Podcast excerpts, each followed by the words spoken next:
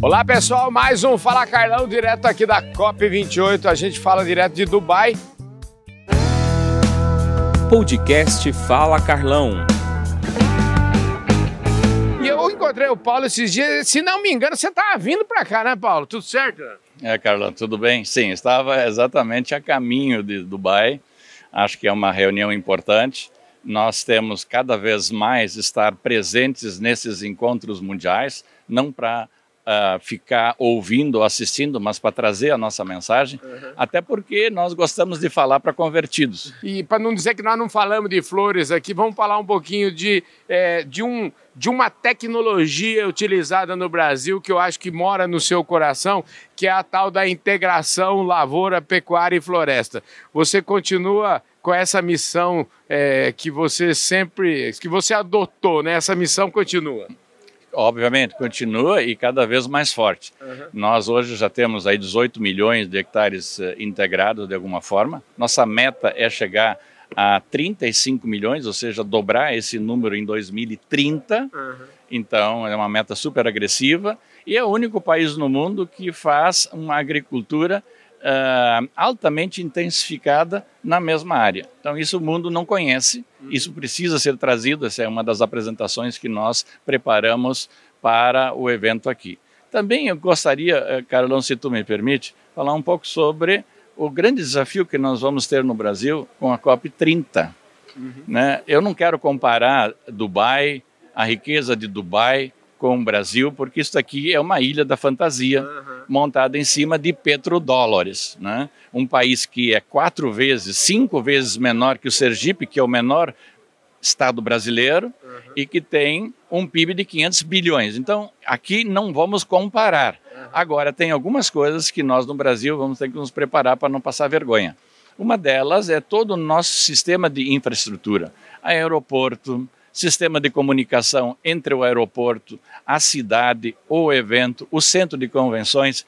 São milhares de pessoas. Estima-se que esse ano nós vamos ter aqui 70 mil pessoas uhum. participando do evento. Então, vamos lá, cada ano aumenta, nós temos que estar preparados para receber 90, 100 mil pessoas em 2025. 2025 é depois da manhã.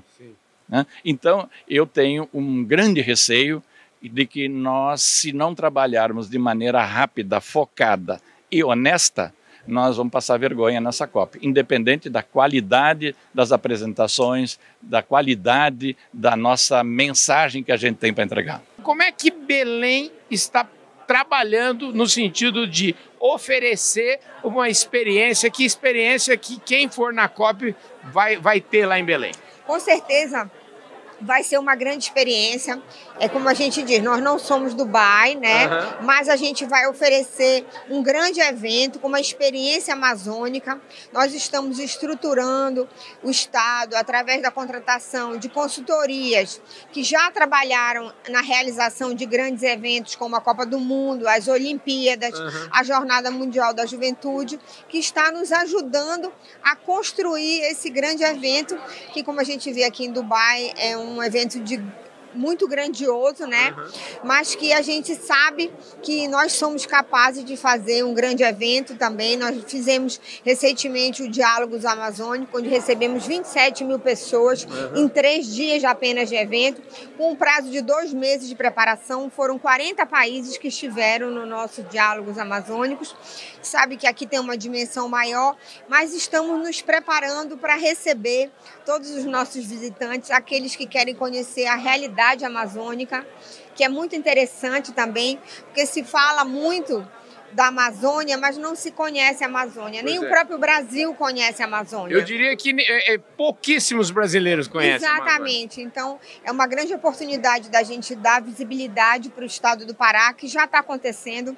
E os benefícios da COP, eles já começaram no estado do Pará. A gente não precisa ter a COP em 2025 para já sentir esses benefícios. Nós estamos tendo muitos grandes eventos no estado do Pará, desde que o Pará foi anunciado como sede da uhum. COP.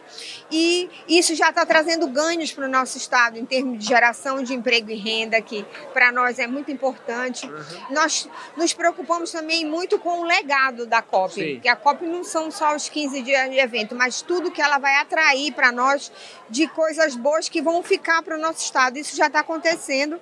Nós temos atraído financiamentos para obras públicas que são muito importantes do ponto de vista do legado.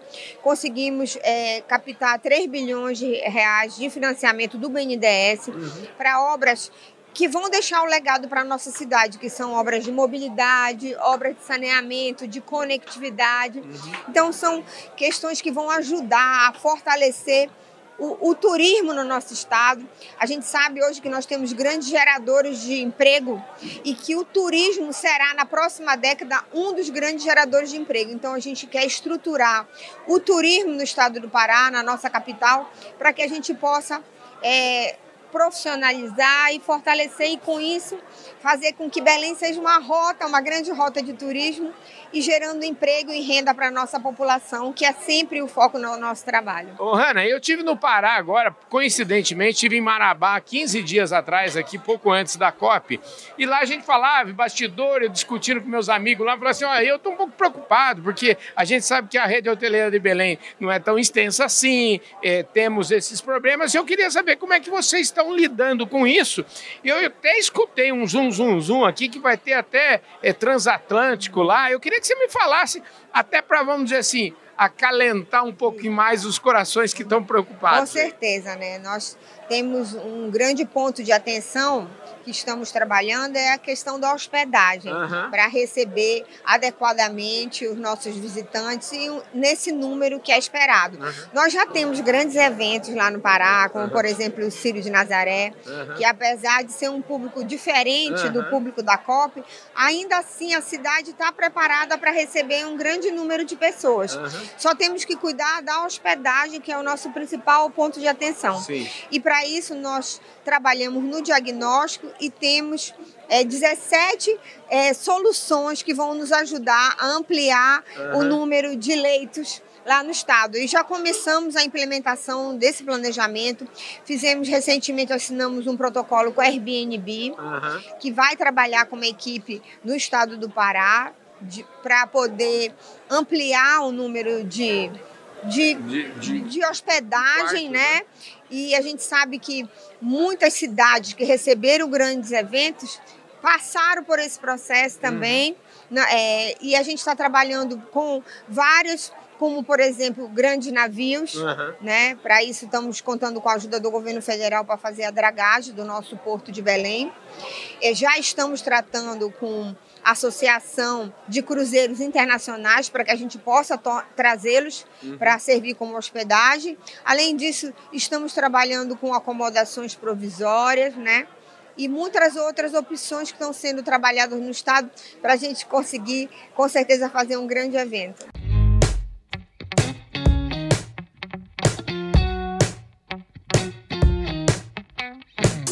Que pontos que você gostaria de destacar aqui, se eu te perguntasse, sobre esta COP 28? Pois é, Carlão, essa conferência, né, que é essa conferência do clima aqui se tornou aí talvez o maior encontro global para discutir os temas de desenvolvimento sustentável e tal. Ela teve esse ano um foco muito grande em sistemas alimentares, uhum. é, talvez até porque a presidência da COP é um país que é muito relacionado às fontes fósseis, então uhum. tentaram trazer outros temas para a mesa mas eu acho que houve um trabalho muito grande do setor privado brasileiro, do governo brasileiro, em conseguir posicionar essa discussão de uma forma bem positiva. Dizer, né? Na verdade, assim, eu conversando com outros, outras, outros, é, outros players aí, outros especialistas, falaram assim: escuta, Vamos voltar essa conversa para onde interessa, é. né? Porque, na verdade, 70% das emissões são fósseis. São fósseis né? Exato. Né? Mas eu acho que teve um preparo muito bom, assim, do setor, sabe? Ó, A CNA fez um evento muito bom, preparou um paper, a própria Sociedade Rural, a ABAG, a Fiesp, fizeram um evento também em São Paulo, fizeram uma publicação, teve todo o alinhamento. De fato, o governo brasileiro chegou muito bem posicionado para esse debate. Tanto que a declaração que teve de sistemas alimentares, ela foi muito bem posicionada. Olha, sistemas alimentares precisam focar na questão da segurança alimentar, precisam trazer resiliência e adaptação, porque resiliência e adaptação é fundamental no contexto mudanças climáticas, porque o maior impactado será a agricultura. A gente fala lá no Brasil, mas agora nós estamos falando aqui fora um pouquinho, né? Vamos falar aqui onde estão os gringos, onde está o, o, barulho todo, né, rapaz? 70 mil pessoas do mundo inteiro aqui, é. 196 países representados. Escuta, o que que o consórcio, antes da gente falar é, do que aconteceu aqui hoje, mas assim, o que, que o consórcio Amazônia Legal está preparando? E eu vi seu discurso falando é, sobre é, é mais um uma oportunidade, mais um local falando do Brasil, já que você está aqui um pouquinho distante lá da, da onde fica o pavilhão do Brasil. Você fez questão de explicar isso aqui, né? É o seguinte, quando nós resolvemos é, fazer o stand da Amazônia, né, o governador Helder, como presidente do consórcio, nós vamos ter um espaço, e esse espaço é para quê? Se você der uma volta aqui na COP e perguntar sobre o Brasil para 100 pessoas, essas 100 pessoas vão citar a Amazônia para você. Esse é o interesse mundial sobre o Brasil. Uhum. Então nós precisamos encaixar essa Amazônia. Mas encaixar a Amazônia de verdade. Não é a Amazônia só florestal. Uhum. Tá? É a Amazônia de floresta, é a Amazônia de gente, é a Amazônia da pecuária, é a Amazônia da, da, da agricultura, uhum. é a Amazônia dos sistemas florestais, da restauração florestal, da indústria, da mineração. Ou seja, são as diversas Amazônias que existem que a gente precisa situar e levar para as pessoas. Uhum. Essa oportunidade que abre daqui até a COP30, que será realizada em Belém, é uma oportunidade, não é para o Pará, não é para Belém. Bom, o legado urbano vai ficar lá para uhum. a cidade de, de Belém. Mas o legado econômico, socioeconômico, ambiental tem que ficar para a Amazônia toda. E ao ficar para a Amazônia, fica para o Brasil. É. Tá?